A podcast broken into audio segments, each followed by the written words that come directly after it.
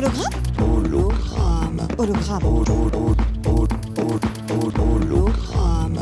Hologramme. Hologramme, l'émission culture, sciences et société de l'espace Mendes France sur Pulsar. Bonjour, bonjour à toutes et tous. Nous sommes heureux de vous retrouver en ce début d'année 2021. Bienvenue dans Hologramme, l'émission de l'espace Mendes France, coproduite avec Radio Pulsar. Hologramme, rappelons-le, c'est un rendez-vous mensuel qui explore toutes les dimensions des sciences et de la culture avec curiosité. Cette émission est à retrouver en ligne sur radio.emf.fr, la web radio de l'espace Mendes France, avec une série de podcasts. Aujourd'hui, j'ai le plaisir d'animer cette émission avec Justine Sassonia, chef de projet à l'espace Mendes France. Bonjour Justine. Bonjour Paul. Paul Boudot, tu es animateur scientifique pour l'espace Mendes France dans les territoires des Charentes et de Charente-Maritime.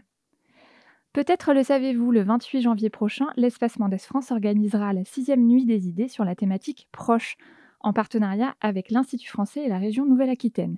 Accompagnés de chercheurs, d'intellectuels, mais aussi d'artistes, nous nous interrogerons sur les liens que nous tissons entre les pays, les cultures, les générations et plus global- globalement sur ce qui nous unit, nous, êtres euh, humains, dans une période où l'isolement s'inscrit particulièrement dans notre quotidien.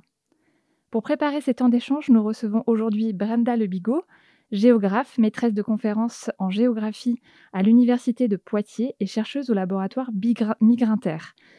Nous retrouverons d'ailleurs certains de vos collègues de Migrinter pendant la Nuit des idées pour une partie spéciale consacrée aux migrants et aux migrations. Mais en attendant, vous nous faites le plaisir d'être avec nous aujourd'hui pour évoquer ensemble un type de migration particulier, les migrations choisies ou privilégiées. Et pendant l'émission d'aujourd'hui, vous retrouverez naturellement la chronique du lieu multiple avec le compositeur Rodolphe Alexis. Jean-Luc et Héloïse nous présenteront le numéro de l'actualité Nouvelle-Aquitaine de janvier, accompagné de quelques mots d'Edgar Morin. Et nous retrouverons bien sûr Thierry Pasquier qui nous parlera des vaccins dans sa chronique sur les fake news. Enfin, nous découvrirons une composition made in Homescape, l'application développée par le lieu multiple pour faire de la musique avec les sons de sa maison. Mais d'abord, je vous propose d'écouter Margot qui partage aujourd'hui avec nous son humeur sur les camping-cars.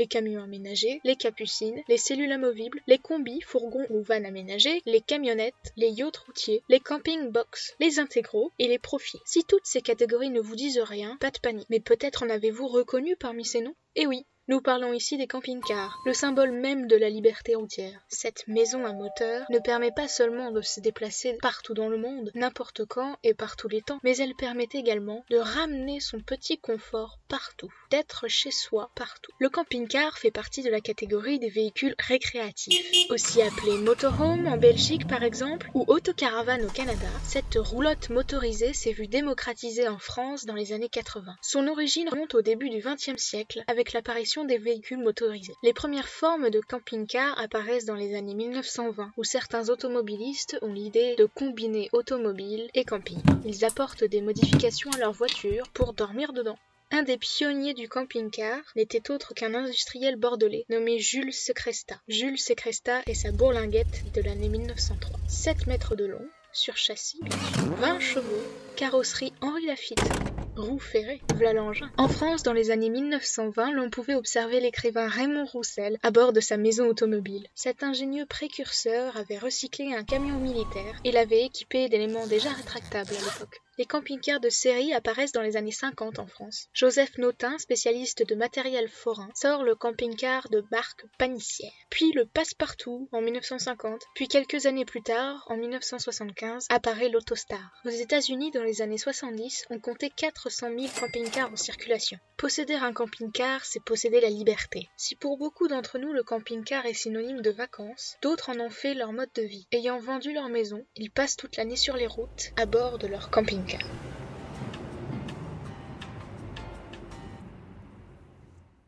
Merci Margot, c'est un sujet un peu spécial, mais nous en reparlerons avec vous, Brenda Lebigot. Brenda, euh, bonjour et merci d'avoir répondu à notre invitation. Vous êtes donc géographe et chercheuse au laboratoire Migrinter. Bonjour, merci beaucoup pour votre invitation. Euh, commençons par une question. Euh, Qu'est-ce qui vous a amené à vous intéresser aux migrations? Quel est votre parcours et quel est, euh, quel est votre intérêt en fait pour ce sujet? Alors en fait, euh, quand j'ai euh, réalisé ma thèse, donc euh, que j'ai terminée en 2017, il y a quelques années, je parlais pas tout à fait de migration, je parlais plutôt de mobilité. Et au final, pendant les 4-5 années de thèse que j'ai fait, où donc j'ai travaillé, on y reviendra sur d'une part ce que j'appelle les backpackers, on dit parfois routards en français, donc ces jeunes qui circulent de par le monde pendant plusieurs mois, voire plusieurs années. Euh, donc j'ai travaillé sur, sur ce groupe euh, en, Asie du Sud-Est et euh, j'ai mis en perspective ce groupe avec les, les retraités, les retraités hivernants qui partent au soleil pendant, pendant leur retraite. Et donc là, notamment, je travaille sur les Français au Maroc. Donc ces deux groupes, euh, ce qui m'a amené à travailler sur eux euh, au départ, c'était euh, ce questionnement sur les mobilités internationales en général, sur le voyage et sur le sens pour des personnes issues des pays plutôt riches, plutôt développés, de se rendre dans des pays moins développés, des pays avec lesquels on, on entretient une relation qui peut être euh, qui peut être ancienne, euh, une relation éventuellement euh, liée à l'histoire entre deux pays, comme la France et le Maroc, par exemple. et moi, plus jeune, c'est vrai que les voyages à l'étranger m'ont toujours mis dans un, questionnement auquel j'arrivais pas trop à répondre, une sorte de fascination et en même temps cette question de qu'est-ce que je fais là? Et donc, donc c'est ce qui m'a amené à, à travailler sur, sur ça. Et pour qu'on parte euh, tous un peu sur les mêmes bases, euh, avec les, les mêmes fondamentaux, qu'est-ce que c'est qu'une migration? De quoi on parle quand on parle d'une migration? Alors effectivement, euh, depuis euh, que je suis à Migrinter, je, parle plus euh, de façon, en étant plus à l'aise des groupes sur lesquels je travaille comme, comme des migrants. Et ça peut étonner, on y reviendra peut-être, puisque, puisque le terme de migration, effectivement, pour partir sur une base commune, on peut prendre la définition qui est fournie par, par exemple par l'OIM, l'Organisation internationale pour les migrations, qui dit que un migrant, c'est euh, une personne qui quitte son lieu de vie habituel. C'est euh, tout simplement ça, euh, qui franchit donc une frontière ou qui se déplace dans son pays, quel que soit son statut juridique, quel que soit le caractère forcé ou non de ce déplacement, quelle que soit la cause de ce déplacement et quelle qu'en soit la durée.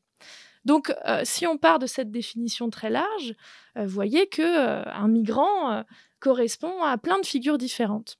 Euh, mais euh, peut-être ce qui nous intéresse euh, aujourd'hui, c'est de se rendre compte que quand on met en regard cette grande définition avec la façon dont le terme de migrant est utilisé dans, les médias, dans les discours politiques, donc globalement dans les, les représentations collectives, c'est bien un profil un peu plus particulier qu'on pense.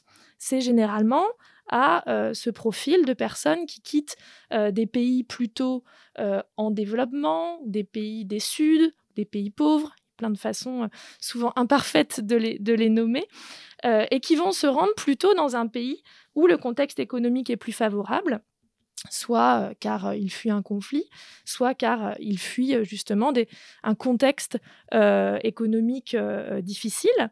et donc c'est souvent à ces migrants qu'on pense, et pourtant, si on reprend la grande, définition, la grande définition que je vous donnais tout à l'heure, il y a d'autres types de migrants. Oui, vous nous avez parlé du caractère forcé qui serait en opposition alors du caractère privilégié d'une migration. Qu'est-ce qu'il y a derrière justement cette notion de, privilège? Alors effectivement, euh, quand, on, limite le, terme de migrant à ces migrants venus, des pays du Sud, on, oublie une partie, on oublie de, se rendre compte d'une part qu'il y a beaucoup de migrants qui vont d'un pays du Sud à un autre pays du Sud, euh, et c'est même euh, les migrations les plus importantes en fait dans le monde. Mais on oublie aussi euh, des migrations donc venant des pays des Nord, qu'on appelle souvent autrement d'ailleurs, qu'on appelle souvent expatriation, voire tourisme ou voyage ou mobilité. Euh, et euh, finalement, euh, un cadre français qui travaille à Londres, un étudiant Erasmus qui part de l'Italie à la Suède, ou ce genre de déplacement, peut aussi être une migration. Et effectivement, moi, j'y associe le terme de, de privilège. je parle de migration privilégiée non pas pour dire que ces personnes sont des privilégiés, mais pour utiliser cette notion comme une notion relationnelle. Donc ce que j'aime bien dire, c'est que on n'est pas privilégié en soi. Par contre, dans un contexte donné, à un moment donné, on peut bénéficier d'un privilège qui peut être lié donc à sa nationalité, notamment avec par exemple les passeports, ou encore de sa classe sociale, qui peut nous mettre dans une position d'accès plus facile à la mobilité internationale. Donc finalement, quand on parle de, migration privilégiée, on est dans d'une part une sorte de choix euh, on choisit vraiment, on a la, main sur, euh, sur, le choix de destination qu'on fait, et on a aussi la main sur la durée de, de la migration, entre guillemets. Oui, alors effectivement, le terme de privilège, on peut le, on peut euh, l'utiliser pour lire euh, tout un ensemble de, de, euh, de, caractéristiques de ces migrations. comme je vous disais, effectivement, ça peut être le choix de partir ou de rester quelque part. Donc, dans ce cadre-là, comme, comme j'évoquais tout à l'heure, le dispositif des passeports, c'est un passeport, disons, c'est un, un, dispositif qui est ancien et qui est particulièrement illustratif de cette notion de privilège, puisque par exemple, si on, a un passeport allemand, euh, on n'est pas très loin non plus avec les passeports français, on peut accéder à une centaine de pays sans demander de visa. Si on a un passeport euh, chilien, c'est 57 pays. Si on a un passeport burkinabé, c'est 25 pays. Donc c'est un, exemple très concret, mais qui montre bien que le pays duquel on, est ressortissant directement donne déjà un accès au monde très différencié. Ah oui, c'est très significatif, effectivement. Euh, vous parliez tout à l'heure de classe sociale. Est-ce qu'on a un, profil type euh, des, personnes qui partent? Vous évoquiez tout à l'heure les backpackers, éventuellement les personnes qui partent avec un permis vacances-travail, qui vont plutôt être dans la tranche d'âge 18, 30, voire 35 ans, euh, puisque ce sont les tranches d'âge auxquelles on peut partir. Mais vous parliez également des retraités qui, euh, partent euh, s'installer à l'étranger. Est-ce qu'on va retrouver des profils types parmi ces deux catégories de voyageurs? Alors, ce qui est intéressant quand on mobilise, euh, quand on met en regard euh, la classe sociale et, euh, et, la notion de privilège, c'est que justement, si je prends l'exemple des hivernants sur lesquels moi j'ai travaillé, donc ces retraités qui décident de, de partir au soleil la moitié de l'année, c'est que justement, ces retraités et notamment les camping-caristes évoqués tout à l'heure dans, euh, dans la chronique, euh, sur les, avec lesquels j'ai beaucoup, euh, j'ai beaucoup travaillé. Ces camping-caristes, souvent, à l'échelle française, sont plutôt issus de classes sociales populaires. Euh, ou de classe moyenne, mais euh, en tout cas, les classes populaires et notamment les anciens ouvriers sont très présents parmi, euh, parmi ces, parmi ces, camping-caristes. et donc, il paraît difficile, voire peut-être un peu, un peu audacieux de parler de privilégiés puisque à l'échelle française, ils sont plutôt dans, dans, des classes populaires. néanmoins, la migration, le changement de contexte, justement, va euh, va les mettre dans une situation euh, relativement privilégiée euh, à l'échelle du contexte de destination. Et donc c'est ça qui est intéressant aussi avec la mise en, perspective entre migration et privilège, c'est que la migration implique toujours un, changement de position puisqu'elle implique un changement de contexte. Donc on va se retrouver soit dans une situation peut-être d'ascension sociale dans ce cas, et euh, parfois, et c'est le cas souvent d'ailleurs de, migrants euh, venant euh, des pays des Suds, parfois dans des situations d'exil vers des pays des Nord, plutôt dans une situation de déclassement social. Donc c'est intéressant de, de mettre en perspective les deux notions. Et qu'est-ce qui motive ces, choix de mobilité, par exemple dans le cas des, des retraités, des hivernants? Est-ce qu'on on est sur des choix qui sont motivés par ce désir d'ascension sociale, ou en tout cas liés au privilège, comme vous l'expliquiez? Ou bien est-ce qu'on est sur une, décision qui est motivée peut-être par quelque chose d'un peu plus exotique ou, fantasmé, qui est l'envie de voyage ou la recherche de l'interculturalité aussi? Alors, la question est intéressante puisque, bien sûr, dans les études migratoires, la question des causes des migrations est souvent, a souvent été au cœur des questionnements, quels que soient les migrants dont, on parle. Et bien sûr, ce que les, recherches qui maintenant commencent à être anciennes hein, dans les études migratoires montrent, c'est que les causes sont généralement multiples bien sûr. Et si, si je, reviens donc au groupe sur lesquels j'ai travaillé, c'est une conjugaison hein, de la recherche d'un mode de vie qui soit plus agréable, dans un climat qui soit... propice aux loisirs. Donc, évidemment, voilà, dans le cas des Français qui vont au Maroc, la question du climat est là, la question du niveau de vie aussi, qui va permettre donc tout bêtement hein, de euh, comme disaient certains, d'aller au restaurant une fois par euh, semaine, ce qui n'était pas forcément le cas euh, en France pour eux. donc il y a ce contexte-là. mais bien sûr, l'imaginaire, l'imaginaire du voyage, lui aussi, va être présent. Et là, ce qui est intéressant, c'est de voir que l'imaginaire du voyage, il est présent dans la formulation des projets migratoires, quel que soit, là encore, le ou la migrante dont on parle et cet imaginaire du voyage, euh, bien sûr, dans le cas des, euh, euh, des, personnes issues des pays, des pays occidentaux, il va être teinté d'exotisme. Teinté d'exotisme, et là, les, approches postcoloniales nous aident un petit peu à, comprendre mieux cet exotisme qui s'est forgé aussi dans toute une histoire, une histoire liée aussi au monde colonial. Merci Brenda Le Bigot. On marque tout de suite une petite pause musicale.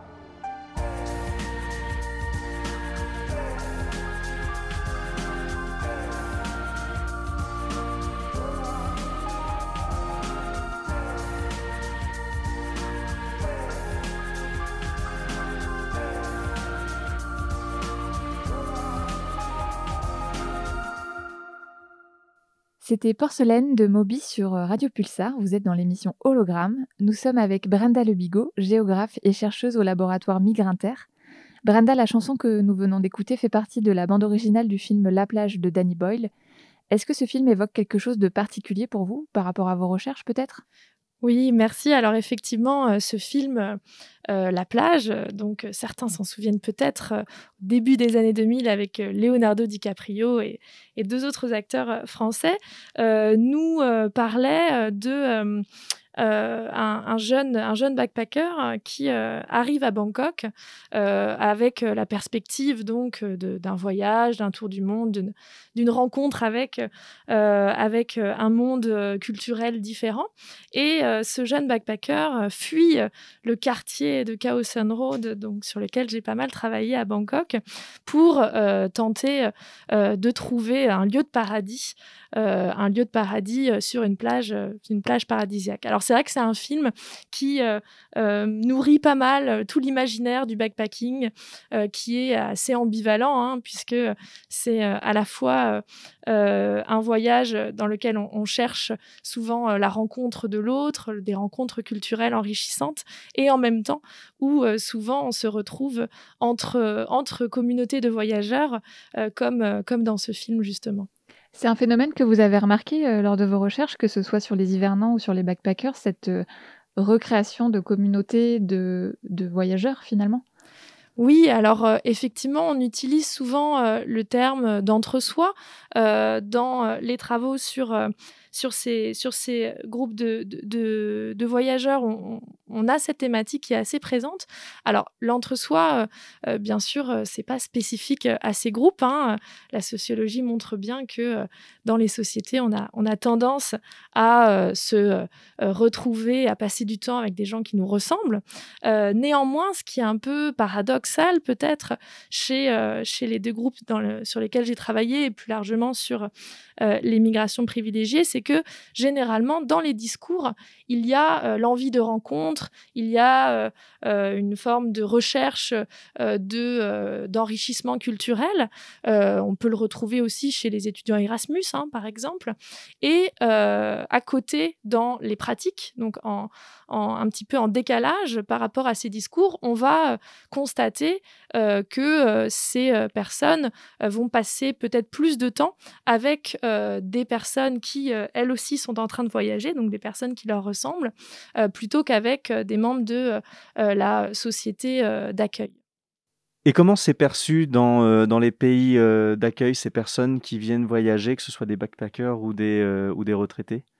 Alors, euh, je dirais qu'un petit peu comme dans les études touristiques euh, en général, euh, il y a une, disons, une réception qui est multiple hein, dans la société d'accueil, puisque d'une part, tout comme le tourisme, ces arrivées impliquent une dynamique économique importante et donc permet, par exemple, le développement de commerce, d'hébergement qui vont être spécialement adressés pour, qui vont être spécialement, on va dire, euh, conçu euh, pour, euh, pour, ces, pour ces personnes venant de pays plus riches et donc qui vont apporter des devises, qui vont apporter également, disons, cet investissement économique. Donc, dans ce cadre-là, ça peut être plutôt bien, bien reçu. Euh, bien sûr, en même temps, il peut y avoir euh, également euh, un regard critique par rapport à, des comportements qui peuvent être déplacés, qui peuvent être surplombants, qui peuvent donner, disons, qui peuvent avoir des résonances un petit peu un petit peu difficiles à accepter par rapport à par exemple l'histoire l'histoire coloniale donc Bien sûr, après, moi, pour répondre à ces questions-là, il faut aussi se replacer euh, euh, en tant que, disons, enquêteur, enquêtrice euh, qui est situé. moi, jeune enquêtrice française, je ne vais pas forcément pouvoir avoir des réponses à ces questions-là de la part de tout le monde qui serait tout à fait, tout à fait honnête. Hein. mais j'ai pu recueillir des avis assez différents. Et est-ce qu'on observe une tendance de ces types de migration, euh, pardon, une tendance d'augmentation de ces types de migration euh, ces, dernières années ou euh, sur ces 15-20 dernières années? Alors c'est là se joue la question de la, la question des, des, statistiques qui, qui explique qu'en fait, on, ne peut que très difficilement avoir une, des, des, données euh, stable sur euh, la présence de ces, euh, de ces migrants, entre guillemets, privilégiés. Pourquoi? Parce que justement, souvent, ils utilisent un statut touristique. si on prend les, les retraités qui partent au Maroc, ils utilisent généralement, lorsqu'ils restent six mois, un statut touristique pendant trois mois qu'ils renouvellent trois mois de plus. Et donc, ils ne vont pas être comptabilisés comme tels. néanmoins, si on prend, on, se, centre sur les Français, euh, on note globalement effectivement une, relative euh, augmentation euh, du nombre de, Français inscrits sur les registres des Français résidant à l'étranger. augmentation qui est relativement constante, hein, effectivement, depuis une quinzaine d'années. On va parler un petit peu plus peut-être de votre laboratoire, qui est un laboratoire un peu spécifique, c'est un laboratoire CNRS, mais euh, vous euh, travaillez très en lien avec euh, la société civile. Vous pouvez nous, nous parler un petit peu de votre laboratoire et de, ses projets et de ses axes de recherche oui, alors Migrinter, c'est un laboratoire qui, bah, qui a plus de, plus de 30 ans hein, aujourd'hui et qui a, c'est vrai, contribué à euh, rendre euh, institutionnel, disons, institutionnaliser le thème des migrations euh, dans le, champ des sciences sociales et qui est composé de, chercheurs, alors des doctorants, des chercheurs CNRS, des enseignants-chercheurs, qui viennent de disciplines assez variées. la géographie est assez centrale puisque les fondateurs du labo, le fondateur était géographe, donc la géographie est assez centrale, mais néanmoins on a également euh, euh, des anthropologues, des sociologues, euh, également des juristes, des, j'en oublie, on a eu des historiens, des, des, démographes. c'est un labo qui, effectivement, a à cœur d'être relativement ouvert par rapport à la société civile en général, alors que ça soit à travers un, master euh, qui, euh, master migration internationale, qui fait intervenir euh, de nombreux professionnels du monde de la solidarité internationale ou encore de l'ensemble du, disons, des acteurs sociaux qui travaillent autour des, des migrations c'est également un labo qui développe des projets qu'on peut qualifier de recherche-action, donc avec le monde associatif, par exemple localement hein, à Poitiers, et qui essaye de diffuser ses, connaissances sur, le territoire à travers, par exemple, des collaborations avec des artistes, des interventions dans des écoles, etc. Donc il n'y a pas que des géographes qui travaillent euh, sur les migrations. C'est un laboratoire euh, pluridisciplinaire et, dont les travaux de recherche s'articulent, j'imagine, donc autour de plusieurs axes.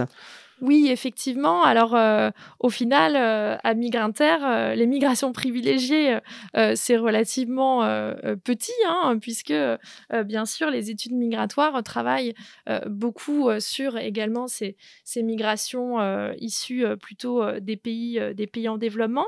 on, a, on a trois axes qu'on creuse en ce moment, qui se renouvellent hein, tous, les, tous les cinq ans.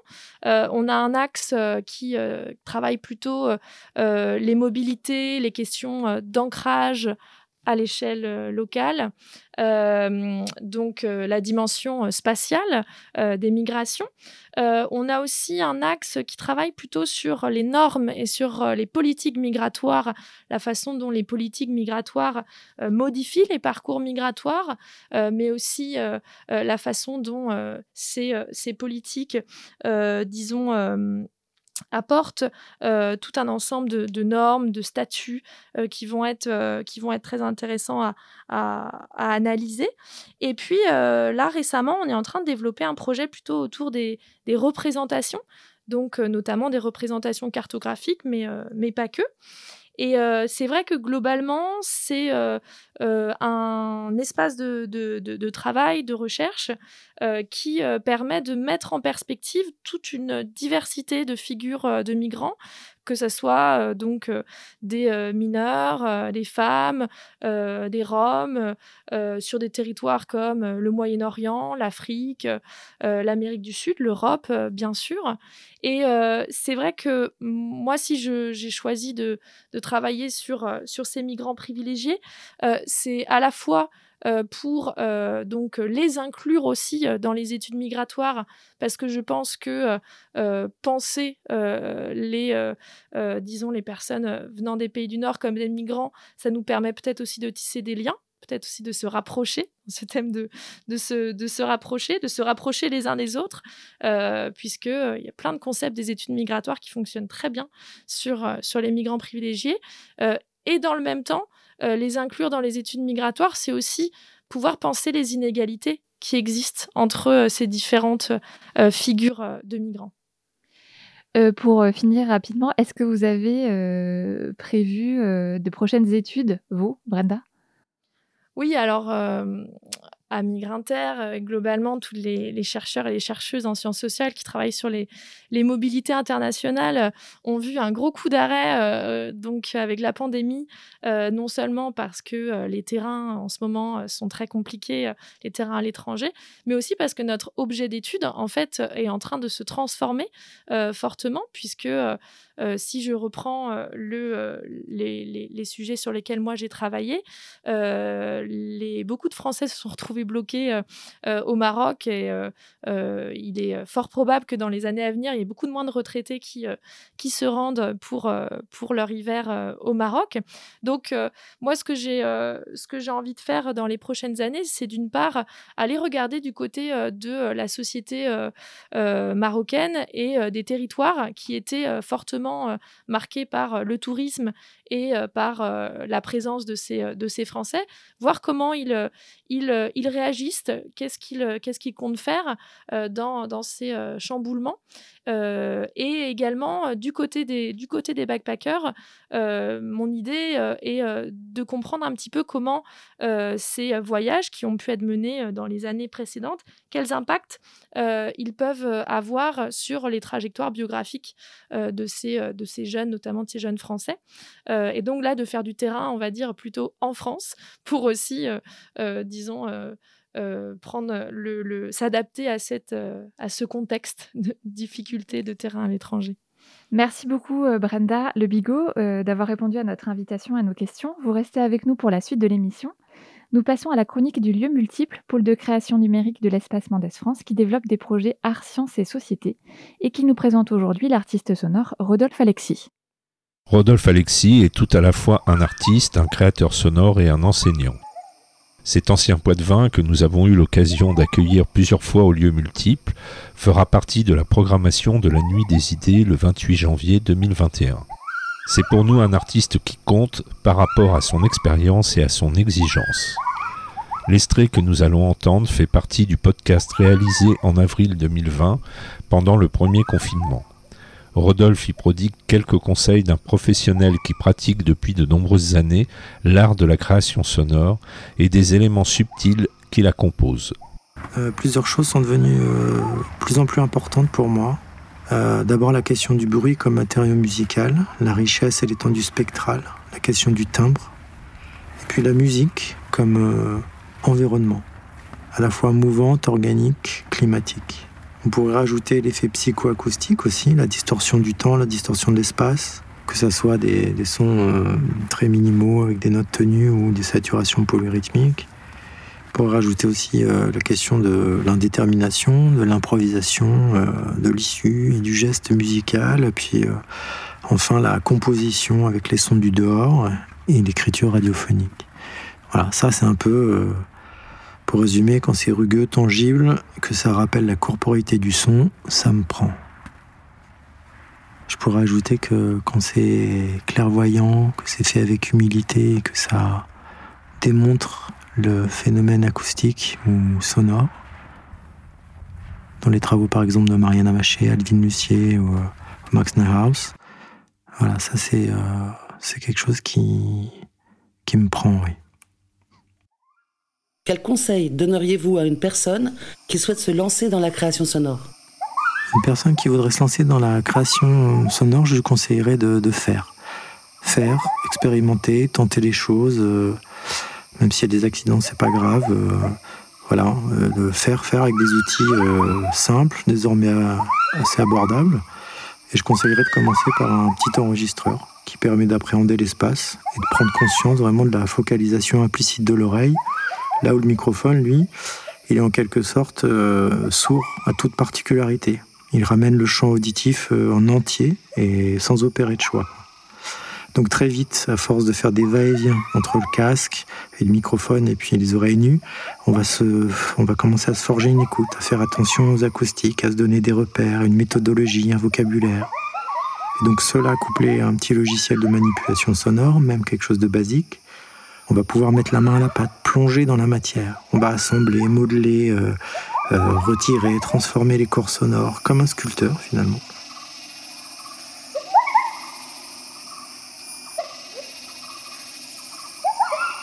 on n'a même plus besoin d'instruments parce que tout objet devient potentiellement, euh, devient, on devient potentiellement. Et donc en composant, on va être plus attentif à la latéralité, la profondeur d'une séquence, qu'on appelle une image sonore, on va être attentif au plan, au comportement, aux temporalités, aux textures, aux grains, aux couleurs. Et puis alors à côté, on peut nourrir l'oreille aussi de plein de choses appartenant à différents registres, de la création radiophonique, du field recording, des musiques expérimentales, euh, brutes ou brutistes, euh, traditionnelles, du jazz, etc. On va développer une certaine acuité et on va se rendre compte aussi des porosités entre, entre ces pratiques. Quoi. Pour aller plus loin, évidemment, on a les stages pratiques et puis la littérature, hein, que ce soit pratico-physiologique ou technique ou alors théorique euh, dans le domaine des sciences sociales, euh, autour des Sun Studies.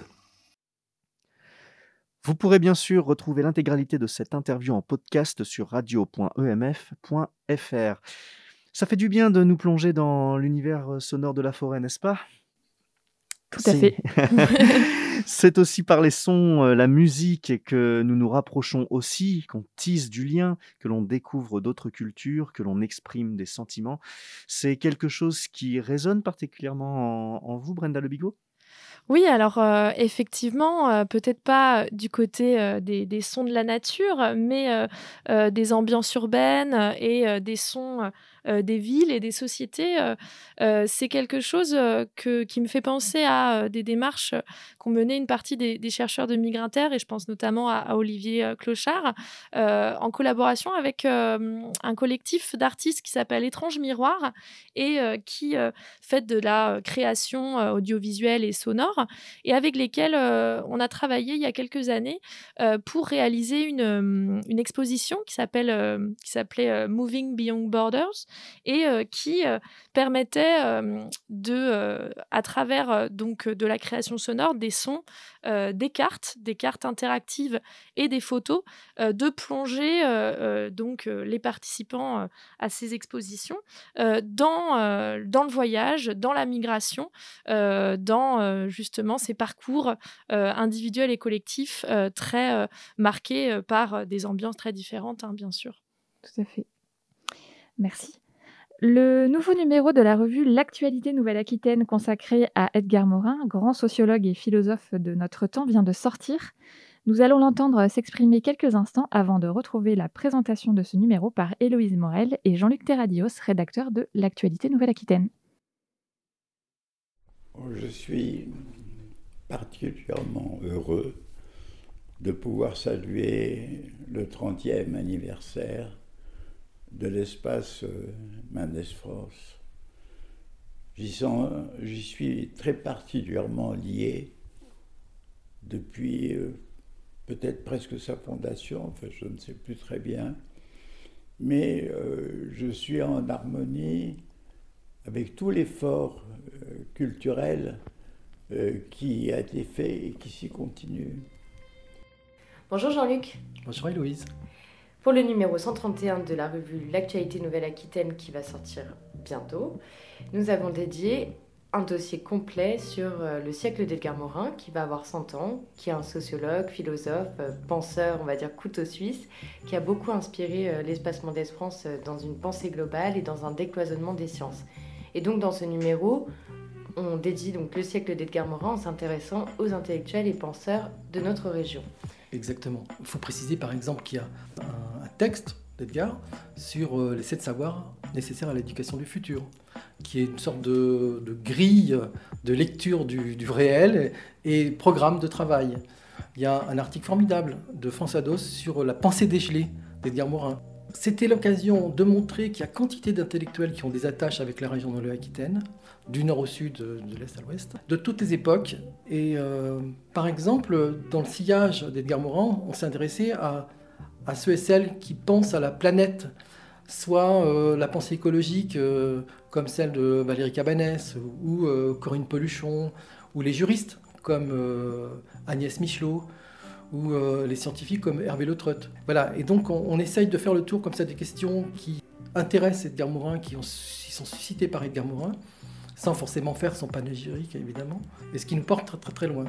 Et évidemment, on, s'intéresse aux, philosophes connus comme Michel Foucault, évidemment, mais on est remonté aussi très très loin, et notamment... Notamment à Bordeaux avec les trois M bordelais, Montaigne, Montesquieu et Mauriac. Donc c'est Anne-Marie Cocula euh, qui a écrit un texte sur, euh, sur Montaigne au moment justement de l'épidémie de la peste à Bordeaux. Il y a euh, Hélène Sixou, l'écrivaine, qui nous a offert un extrait de, son séminaire qui vient de, qui vient de paraître, où elle parle de la tour de, Montaigne et de la corporéité de, cette tour. À propos de Montesquieu, c'est le philosophe des sciences Alain Clicos qui a écrit un, texte sur le château de, Brême. Et euh, à propos de Mauriac, on a abordé euh, Mauriac comme journaliste suite à l'apparition de ses blocs-notes il y a, il a quelques temps, et son engagement avec euh, Philippe Baudor et Claude Tous les deux bordelais.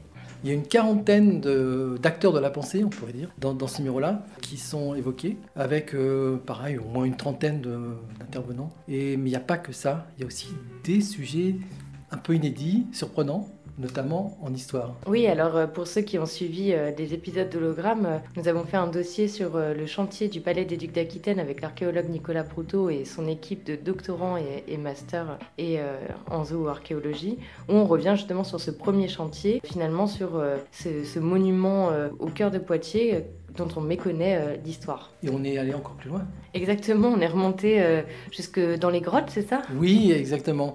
En fait, euh, il y a un débat actuel sur la notion de préhistoire. Beaucoup d'historiens et de préhistoriens considèrent que la césure entre histoire et préhistoire est plus valable. C'est pas l'invention de l'écriture qui, qui, fait la, différence, parce que l'histoire humaine est bien plus longue et la peinture pariétale des, grottes de Lascaux et Chauvet, par exemple, le prouve.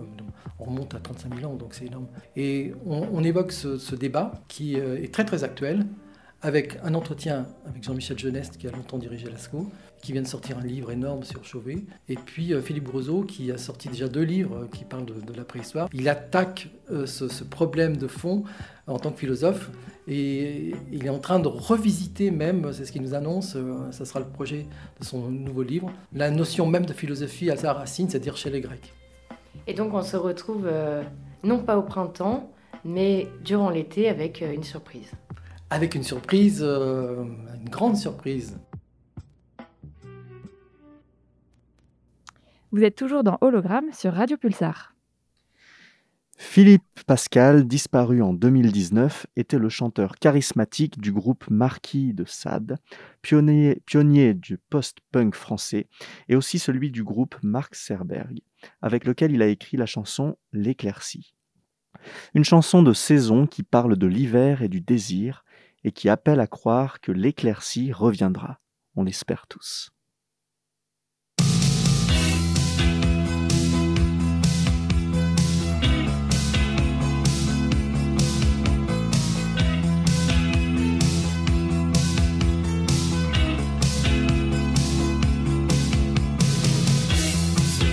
L'hiver dure trop longtemps. C'est vrai, sans toi, la neige, le gel, les coups de vent.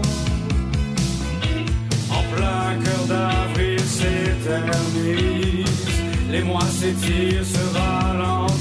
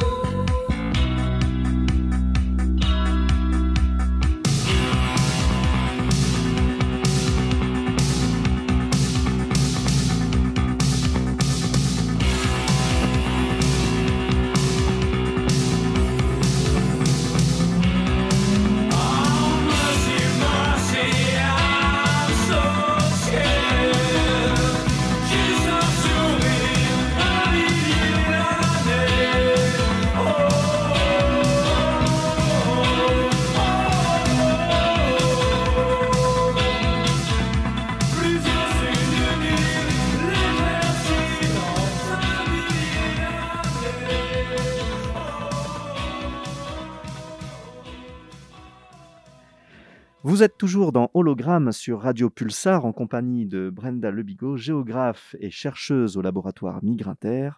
On accueille tout de suite notre collègue Thierry Pasquier, responsable de la communication de l'espace Mendes France et qui détricote avec soin les fausses informations.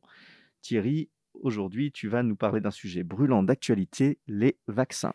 Effectivement. Il semble que maintenant, de plus en plus de Français souhaitent se faire vacciner contre la Covid-19, et au plus vite.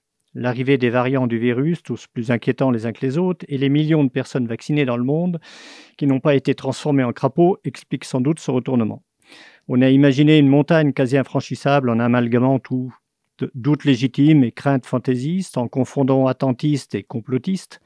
D'après les études, environ 14% des Français se disent globalement anti-vaccins, loin derrière le quart environ des Russes et de Coréens du Sud.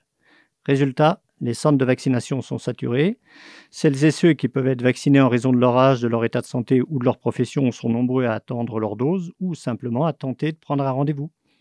Ne soyons pas non plus égoïstes. Hier, le patron de l'OMS disait Le monde est au bord d'un échec moral catastrophique, en révélant que 39 millions de doses de vaccins ont été administrées dans les pays riches, 25 doses seulement dans un pays pauvre, pas deux, un, et 25 personnes.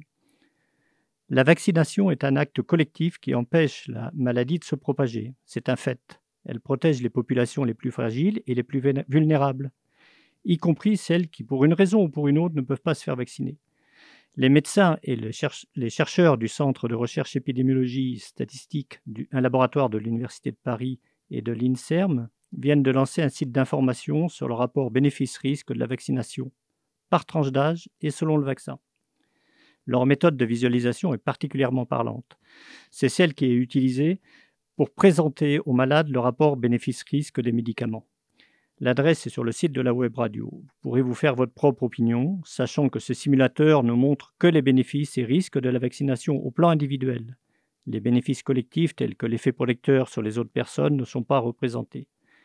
Au fur et à mesure de leur arrivée, les autres vaccins seront intégrés au site par les chercheurs. Bien sûr, il reste des incertitudes et des controverses. il est parfaitement légitime de ne pas prendre pour argent comptant ce qui se dit et de se poser des questions. Et c'est même une très bonne chose.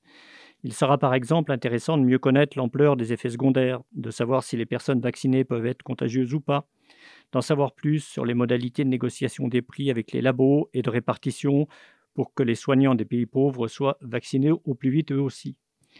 Le partage des connaissances, la justice et la transparence dans les décisions sont à la base de la confiance et il reste encore des personnes à convaincre, notamment les plus jeunes de nos concitoyens. Cependant, l'argument du doute est servi à toutes les sauces. Le plus illustre des Poitvins, René Descartes, fit du doute le fondement de son célèbre Je pense donc je suis. Pour refonder la connaissance sur des bases certaines, le célèbre philosophe a décidé de douter de tout, de ses propres connaissances, de ses opinions, de, son sens, de ses sens, de la réalité, voire même de l'existence de Dieu. Il a imaginé qu'un malin génie, puissant et rusé, passait son temps à tenter de le tromper sur tout. Au final, il constate que pour pouvoir douter, il faut bien qu'il existe et qu'il pense. Le, conspirationnisme, le conspirationniste d'aujourd'hui fait tout l'inverse. Il n'effectue pas une démarche personnelle, mais se base sur des on-dit et des théories dont on ne sait plus qui les a produites. Il n'en finit jamais non plus de douter, et de proche en proche de douter de plus en plus de tout. Pour lui, le génie trompeur, la puissance cachée est bien présente. C'est cette certitude qui devient sa raison d'être et dévoie sa pensée. Pour reprendre une belle expression d'un fin connaisseur de Descartes, Denis Cambouchner, les complotistes sèment le doute, mais ils ne doutent de rien. On passe à l'agenda de ces prochaines semaines. L'événement de cette fin janvier, c'est bien évidemment la Nuit des idées. Écoutons Patrick Treyer nous en dire quelques mots. L'espace Mendes France s'associe à la Nuit des idées pour en faire un temps fort qui crée des frottements et des porosités entre les arts, la science, les cultures et la société. Pour cette nuit des idées un peu particulière, une émission radiophonique sera spécialement créée pour explorer la thématique proche de manière sensible et poétique. La soirée sera déclinée avec des plateaux en live, des podcasts qui mettront à l'honneur des artistes locaux, des chercheurs, des universitaires, des enseignants, des élèves et étudiants de notre région, sans oublier une programmation musicale qui mettra également en avant des artistes locaux. À partir de 18h30, les auditeurs pourront voyager autour de trois chapitres principaux. Le premier, se sentir proche, vivre des émotions collectives, sera suivi de se rapprocher, s'éloigner, avec comme sujet l'émigration, en partenariat avec le laboratoire Migrinter, et enfin, rester proche, à l'épreuve du confinement. Rendez-vous jeudi 28 janvier à partir de 18h30 et jusqu'à 23h en Facebook Live et sur la chaîne YouTube de l'Espace Mendes France, en lien avec la région Nouvelle-Aquitaine et l'Institut français. Dans le cadre des Amphis du Savoir, tous les ans, l'espace Mendes France et la Faculté des sciences fondamentales et appliquées de l'Université de Poitiers organisent en partenariat des conférences d'histoire des sciences et des techniques et de philosophie des sciences. Mercredi 3 février à 14h, une conférence sur la dynamique du littoral et particulièrement sur l'impact des activités humaines et du changement climatique. Elle sera proposée par Éric Chomillon, professeur au laboratoire Littoral Environnement et Société de La Rochelle. Il y aura également une conférence d'Alexia Delbray, psychiatre et médecin légiste au CHU de Poitiers sur la médecine légale et les féminicides.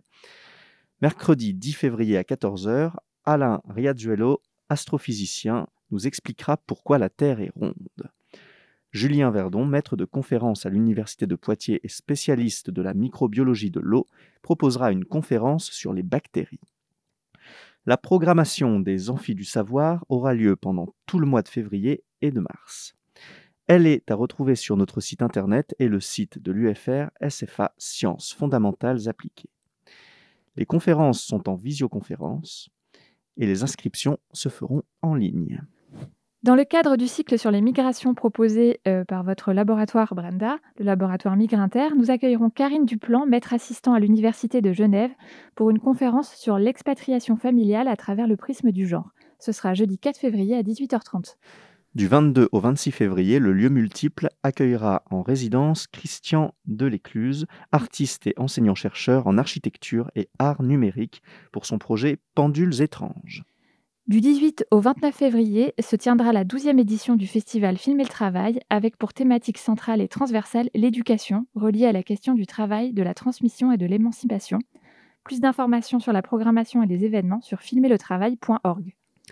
Merci à vous, Brenda Lebigot. Merci aux auditeurs et auditrices d'être à nouveau avec nous. Nous vous retrouvons très vite puisque nous serons en direct de la Nuit des idées jeudi 28 janvier. Nous poursuivrons ensemble les discussions autour des migrations avec Céline Bergeon, Louis Ferrier et Jordan Pinel du laboratoire Migrinter. Vous pourrez nous suivre à partir de 18h30 en direct de la chaîne YouTube de l'espace Mendes France et en Facebook Live. On vous retrouve le 27 février pour la prochaine émission d'Hologramme. D'ici là, restez connectés pour suivre notre actualité et nos événements en ligne. Vous pouvez également réécouter cette émission et de nombreux podcasts sur notre web radio radio.emf.fr. Merci aux équipes de l'espace Mendes France qui nous ont aidés à préparer cette émission et tout particulièrement à Julien pour la régie. On termine en musique avec une mixtape composée grâce à l'application libre Homescape, application de création sonore développée par le lieu multiple. On vous invite à la télécharger, à enregistrer des sons chez vous, à composer des musiques et à nous les envoyer pour qu'on puisse les diffuser dans cette émission. Prenez soin de vous et à bientôt. Merci Brenda Lebigot. À bientôt. Au revoir. Merci Brenda. Au revoir. Merci. Au revoir.